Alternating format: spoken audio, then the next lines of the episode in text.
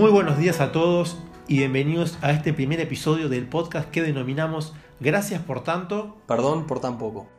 Bueno, qué música para empezar, ¿no? Nos pareció interesante eh, ilustrar con esta música que nos marcó a muchos en la infancia, los primeros partidos que llegaban de la NBA por estas latitudes, en, televisión abierta, esa música que nos identificaba con los Chicago Bulls, con Michael Jordan, ese fenómeno mundial que trascendió el deporte. Y, bueno, ya nos pone un poco en contexto de, lo que va a ser el capítulo 1 de este podcast, que es un poco analizar lo que fue una serie documental que sin duda sacudió todos los ratings de popularidad de, la plataforma que la, que la pasó, en Estados Unidos en, la cadena deportiva. Eh, sin duda fue un fenómeno mundial que llevó a grandes debates y, reflotó muchos temas y hechos del pasado. Entonces nos pareció interesante, con la persona que ahora voy a presentar que me está acompañando, analizar un poco quién nos dejó el documental y qué historias no tan conocidas hay de la vida de Michael Jordan. Para eso no estoy solo, estoy con un gran amigo que comparte muchas de nuestras pasiones por el deporte, por lo que es la información, los datos y el periodismo. Y para eso le doy la bienvenida a Gabriel. Gaby, muy bienvenido y ¿cómo estás?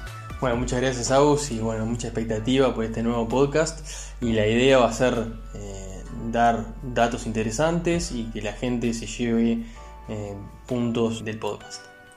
Bueno, un poco lo, manifestábamos en el título y en la, descripción. Lo primero que nos gustaría hacer es un poco algunas reflexiones, algunos comentarios de, de, qué nos dejó el documental. Imágenes, escenas, historias.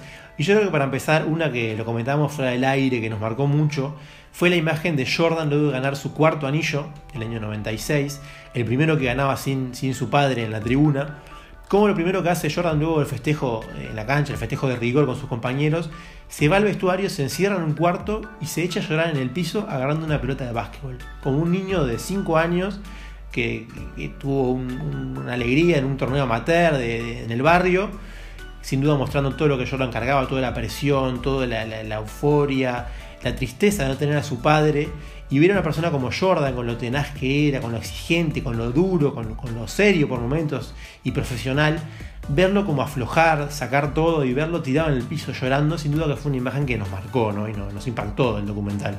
Sí, nos marcó sin duda y la clave de eso fue que eh, era el primer anillo que no estaba el padre, el que había fallecido y bueno, el padre había sido una figura muy importante en su, en su vida y y lo acompañó siempre en todos los partidos y obviamente en todo su crecimiento como, como basquetbolista y no estaba y, bueno, eso sin duda que, lo marcó muchísimo. Sí, sin duda que la muerte del padre fue un cimbronazo para él. Eh, sin muy lejos lo hizo abandonar la actividad después de ganar el primer tricampeonato con los Chicago Bulls. Jordan decide retirarse del básquetbol, lo cual fue un shock impresionante para la liga y para, para el deporte y para, para todo y decide ir a jugar al béisbol. ¿Por qué quiso ir a jugar al béisbol? Porque era el sueño de su padre, era la, ambición y el deporte preferido de su padre. Y sintió que una forma de, honrarlo y, de halagarlo eh, en, vida a su padre fue como despuntar ese vicio que él tenía y ir a jugar al béisbol. Como todos sabemos, no le salió como le salió jugar al básquetbol, no le fue tan bien. Y terminó volviendo al básquetbol y ganando tres anillos más. Pero sin duda que la influencia del padre fue muy importante en él y, lo llevó a tomar muchas decisiones y mucho del carácter que él forjó. Y esto lo ato con otra, otro comentario que hacemos antes de empezar la grabación, que es donde Jordan forjó su personalidad. ¿no? Eh, hay un hecho que lo, pinta de cuerpo entero a, Jordan y es en el liceo, cuando él estaba integrando un equipo, una preselección del equipo del liceo, y dan la lista de, convocados para jugar la temporada y él queda fuera.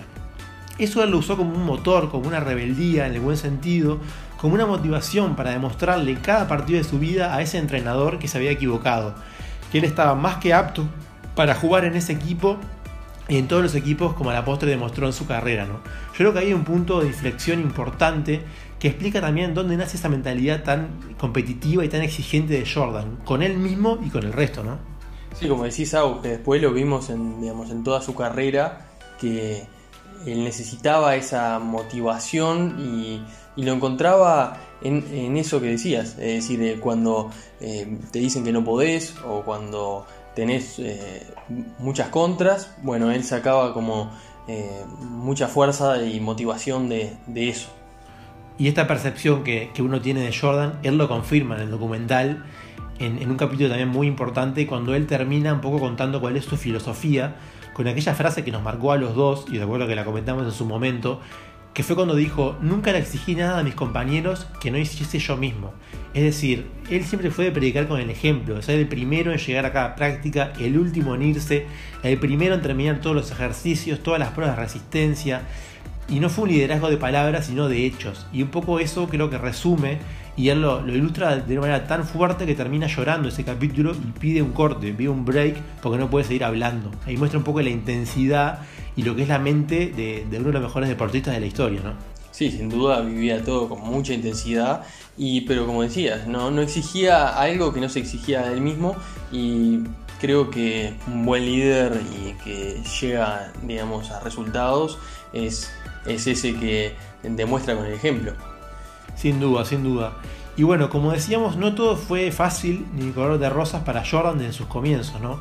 Uno diría, el mejor deportista, o perdón, el mejor basquetbolista de la historia, para muchos, pero inclusive para muchos también el mejor deportista de la historia, ya de chico era un niño prodigio. Ya contamos que le costó en el liceo integrar el equipo de, su colegio. Tampoco fue elegido número uno del draft, como muchos supondrían, cuando pasó a la NBA. ¿Qué es el draft? Para los que no saben, el draft es el proceso en el que los mejores prospectos de la universidad se, son elegidos para jugar en la NBA por los diferentes equipos. Se hace un sorteo donde los equipos NBA que le ha ido peor la última temporada acceden a los mejores eh, jugadores universitarios para poder mejorar su equipo y los equipos que le ha ido mejor en la NBA tienen un, acceso menos prioritario a los mejores prospectos universitarios. Esto de lo que busca es un, deporte y, una competencia más eh, pareja y que no haya equipos que se rodean solo de los mejores y equipos solo con los peores, sino que busca emparejar y como hacer una competencia más, más realista y más atractiva para el espectador, ¿no? que es una liga interesante de ver. Y bueno, ¿qué pasó ese año 84? Para muchos es considerada la mejor generación de, de draft de la NBA.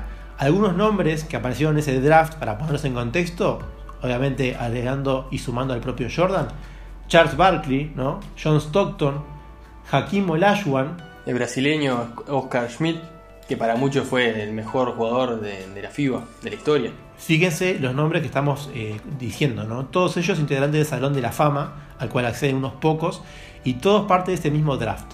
En ese draft, Jordan no fue número uno. ¿Quién fue número uno? El número uno fue Hakim Olajuwon, el jugador de origen nigeriano que fue elegido por los Houston Rockets para conformar años después una dupla letal en la pintura con Ralph Sampson, la dupla que se conoció como las Torres Gemelas de Houston. Olajuwon jugó casi toda su carrera en los Houston Rockets, precisamente 17 temporadas y ganó dos anillos, justamente en el periodo que comentamos que Jordan se fue a jugar el béisbol, en la temporada 94-95, fue cuando los Rockets aprovechan ese interín entre eh, tres títulos de los Chicago Bulls antes y después y ganan sus únicos dos anillos de la historia con la figura preponderante de Olajuwon que fue elegido mejor jugador. Así que bueno, si analizamos, esa elección de Houston Rockets no estuvo mal. Pero la polémica está en la segunda elección, que fue la de los Portland Trail Blazers. ¿Portland eligió a Jordan? No. Eligió a Sam Bowie, que para muchos nunca han escuchado su nombre en su vida.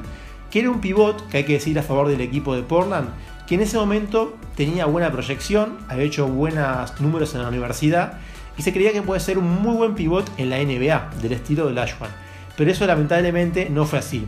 Bowie tuvo promedios de 10 puntos y 7 rebotes aproximadamente por, por partido en sus temporadas y vio constantes lesiones.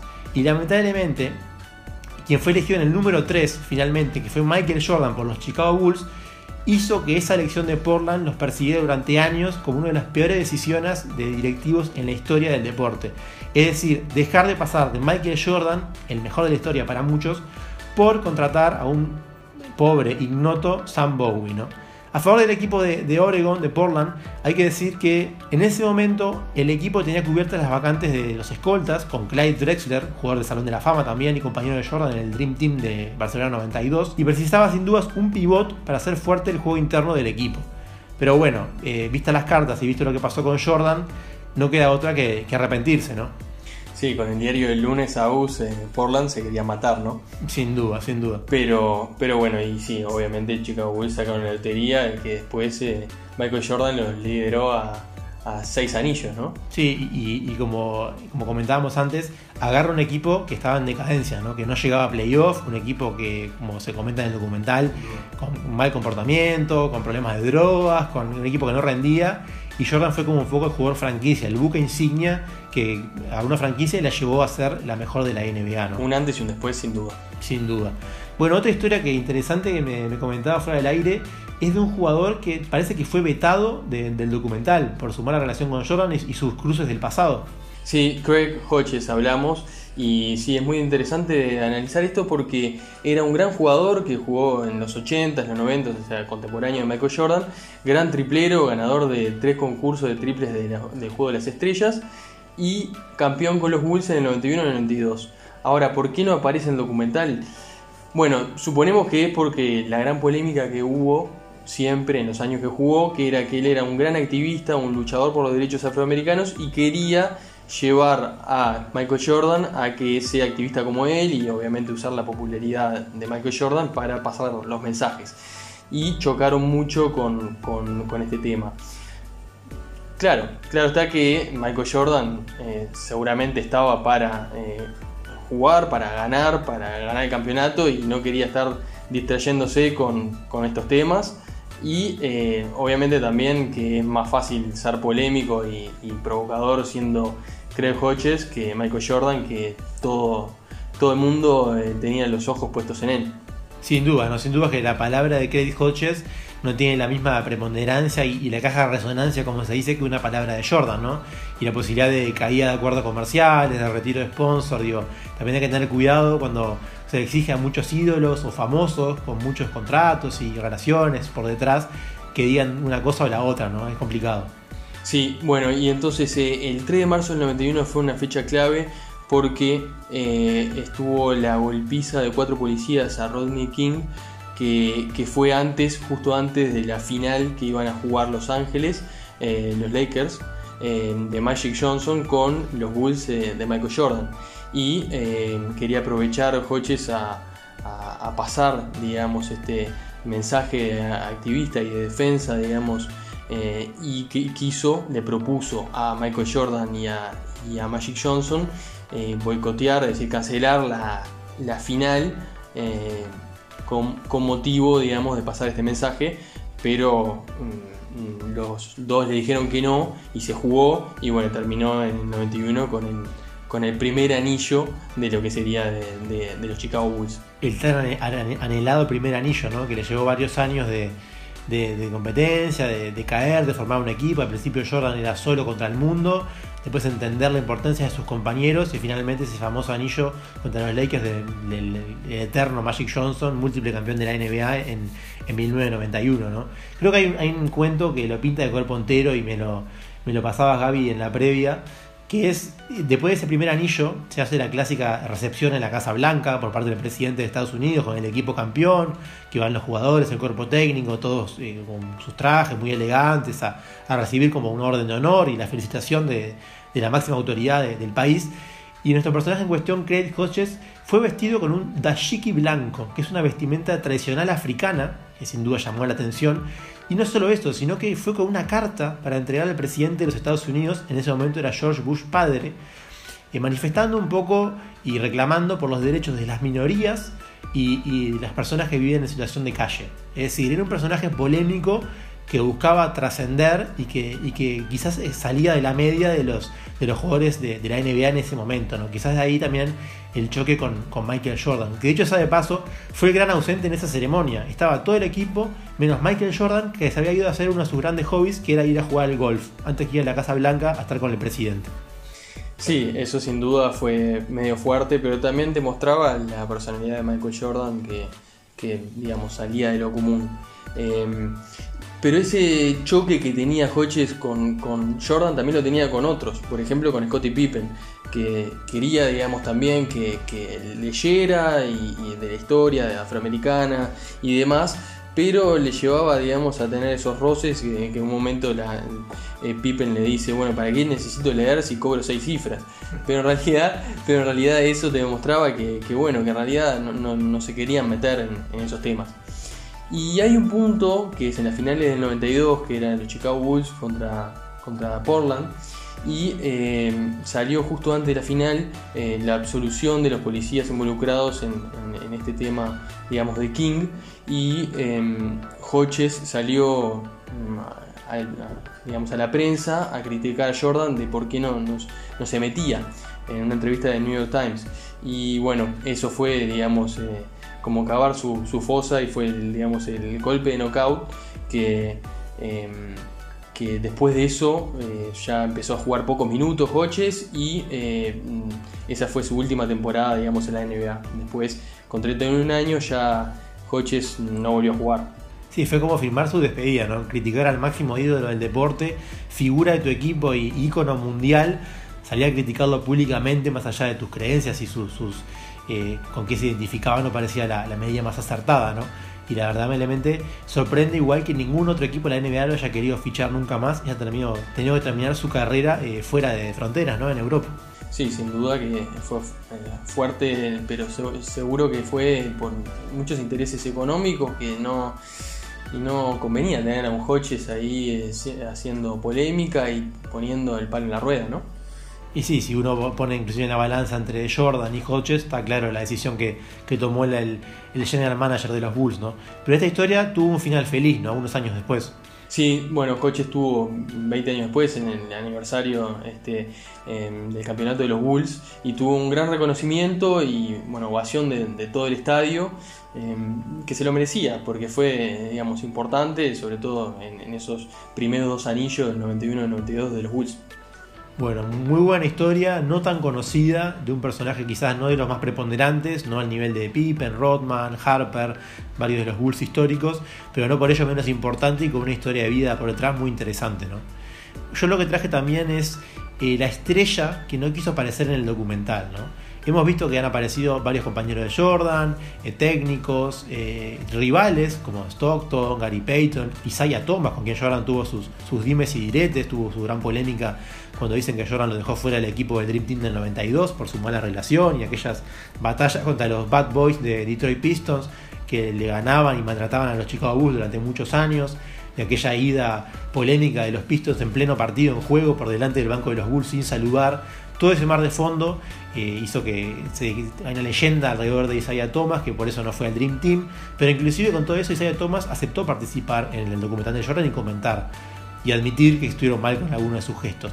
Pero hubo una estrella que no hubo forma de convencerlo. Lo quisieron convencer durante dos años mediante teléfono, correos electrónicos, eh, visitas en su casa y no hubo forma. Estamos hablando de Karl Malone, segundo mayor anotador de la NBA por detrás de Karim Abdul-Jabbar jugador más valioso en el año 97, múltiple juego de las estrellas, pero hubo algo que no pudo ganar, un anillo de la NBA. Y una de las grandes razones que fue culpable de eso fue Michael Jordan.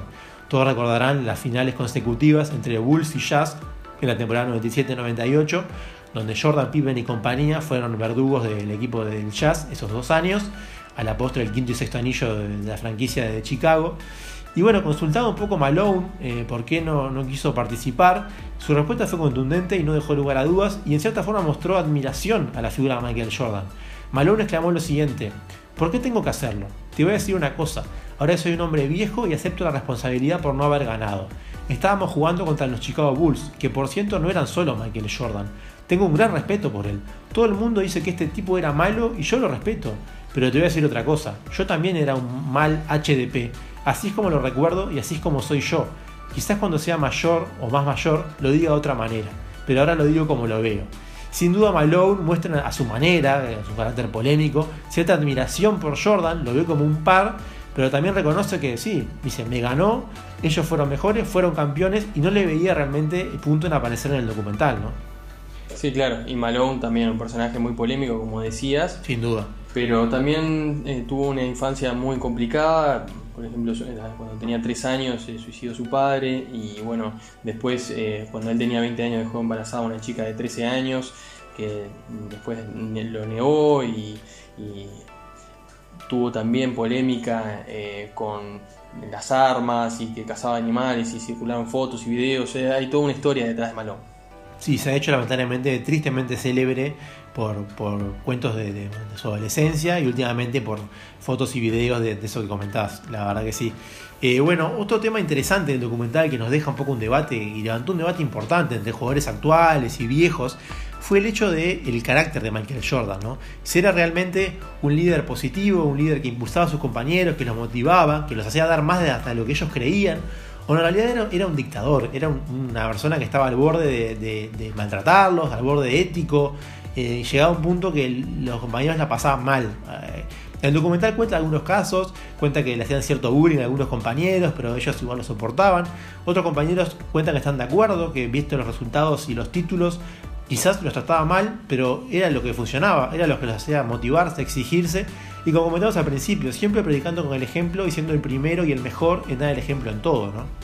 Sí, sí, la historia le dio la razón que, bueno, tuvo efectividad en, ganar los seis anillos y, como dice al final del documental, él se quedó con la, con la espina de no ganar el séptimo y él, y él sabía que podían ganarlo. Eh, y, por eso también se lo, se lo reprocha y muestra, como decías al principio, esta hambre de, gloria insaciable que tiene y que, lo llevó, digamos, a exigirse a él y a sus compañeros y tener ese nivel de competitividad impresionante. Sí, que en parte yo creo que es necesario, ¿no? En todo gran equipo y con todo gran líder, tener una figura con un liderazgo de esta manera también es necesario, porque el equipo también mira a alguien que, los, guíe, que los lidere, que los lleve por, por la senda y si ven a un líder débil o que no contagia o negativo o, que, no predica con el ejemplo, eso también el, equipo lo siente y lo refleja. Entonces yo creo que en, todo equipo exitoso, si uno repasa cualquier deporte, siempre hubo uno, dos o tres líderes que tenían esa actitud, esa personalidad de impulsar a los demás, de, pincharlos, de retarlos, de, llevarlos a un límite hasta que los, la otra persona no sabía que podían llegar. Y la prueba está en el hecho de que muchos jugadores que rindieron un nivel superlativo con Jordan en los Bulls, luego no mantuvieron ese nivel en su carrera o no rindieron de esa forma. Entonces había algo que Jordan despertaba en, lo interno de las otras personas que era incuestionable, ¿no? Sí, claro, pero una de las enseñanzas que nos queda, como decías hoy más temprano, es que Jordan solo no ganaba. Y fue lo que pasó en los primeros años. Y después cuando se dio cuenta que eh, necesitaba del equipo digamos, para, para para ganar, eh, fue cuando realmente empezó a, exigirles y, demostrarles que él solo no podía y que necesitaba a todo el equipo eh, exigiéndose al máximo y, andando bien. Tal cual. Bueno, hasta acá llega nuestra primera edición de este podcast. Antes de irnos queremos dejar un par de recomendaciones. Acá tenemos un, trío de libros que tenemos en nuestra biblioteca que son muy interesantes para aquellos que quieran conocer más sobre la historia de Michael Jordan, eh, la NBA de la década del 80, del 90, la historia del Dream Team del 92, que es muy interesante, cómo se forjó, cómo se eligieron los jugadores. Y para eso tenemos tres recomendaciones. El primer libro es la biografía que se dice más completa y autorizada de lo que es la vida de Michael Jordan. Se llama Michael Jordan The Life y la escribió el periodista Roland Lazenby. Dream Team, el libro de Jack McCallum, que justamente hablaba de, ese equipo impresionante que se formó. Y el otro era el libro que escribieron Larry Bird y Magic Johnson de cuando el juego era nuestro, When the Game Was Ours, que marcó lo que fue eh, la NBA en la década del 80. Larry Bird y Magic Johnson entraron en, el año 80 juntos a la NBA, siendo rivales de dos equipos máximos rivales como los Celtics y los Lakers pero eso no, no quitó que formara una gran relación y es un libro muy interesante para conocer lo que era la NBA antes de Jordan y quienes se dice que fueron los que le pasaron un poco la antorcha a los predecesores de, de, Jordan, ¿no? los que le pasaron la, la, posta. Bueno, antes de irnos, nos queremos eh, dejar de pasar a nuestras redes para contactarnos por comentarios, sugerencias o críticas que son bienvenidas. Nuestro Twitter es arroba podcastgpt por las siglas del programa y nuestro mail de contacto es podcastgpt.gmail.com. Bueno, hasta acá nuestro primer episodio de este podcast que denominamos Gracias por tanto. Perdón por tan poco.